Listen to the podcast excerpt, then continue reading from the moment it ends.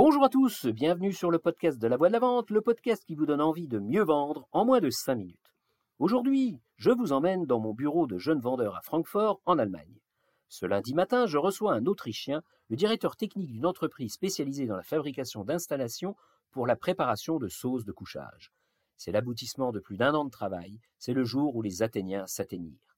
Alors, quelle est la genèse de ce projet? Un jour, un collègue français m'explique qu'avec notre technologie d'ultrafiltration, je vous laisse regarder sur Google à quoi ça correspond, on peut concentrer et recycler le latex contenu dans les eaux usées provenant des sauces de couchage, qui est en gros l'enduit mis sur du papier pour en faire un papier de qualité et le réutiliser en partie. Ça abaisse la charge polluante et ça fera gagner du pognon au papetier. Or, en Allemagne, un de mes potes vend du latex à l'industrie papetière. Je lui raconte mon histoire, il trouve ça génial et m'organise des rendez-vous chez des papetiers. Au bout de quelques mois, on en trouve un à côté de Stuttgart qui accepte de faire des essais. Trois mois plus tard, me voilà dans une papeterie, devant un bac rempli de cette fameuse sauce de couchage, à contrôler le débit de mon filtre. Potin énorme, odeur désagréable, mais sentiment d'être en train de faire un truc génial.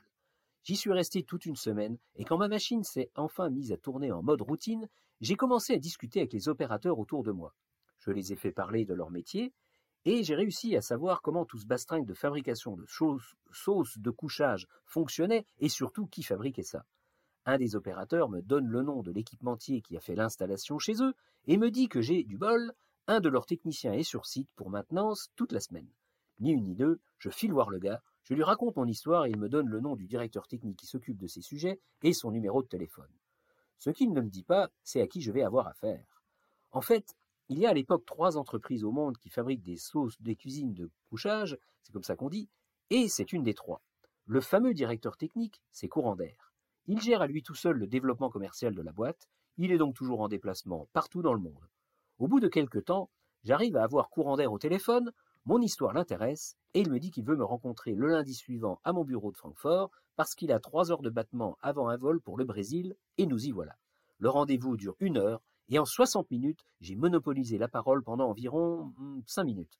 3 minutes pour lui expliquer comment fonctionnent nos filtres et 2 minutes pour parler des résultats des essais à Stuttgart. Les 55 autres minutes ont été un monologue qui l'a conduit à s'auto-persuader que notre techno était celle qu'il lui fallait et que j'étais l'homme de la situation. Il dessinait devant moi l'installation telle qu'il l'imaginait, me demandait ce que j'en pensais, et j'acquiesçais à toutes ses préconisations techniques. En fait, le gars était super brillant et il avait tout compris tout seul. Moi, j'ai compris qu'il fallait le laisser parler. À la fin de la réunion, il m'a remercié de mon aide, m'a félicité pour ma compétence et m'a cité les trois premières références qu'il allait réaliser. Une en Bavière, une en Suède et une en Asie.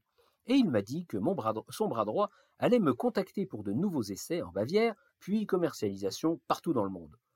Au moment où il s'est éclipsé pour l'aéroport, eh, j'étais partagé entre trois sentiments. L'admiration devant la personnalité et l'aura du bonhomme, la joie d'avoir trouvé le partenaire car j'avais l'intime conviction que ce gars allait dérouler son plan comme il me l'avait dit, et l'angoisse devant l'idée d'avoir à expliquer à mes collègues qui j'avais rencontré et ce qu'ils demandaient.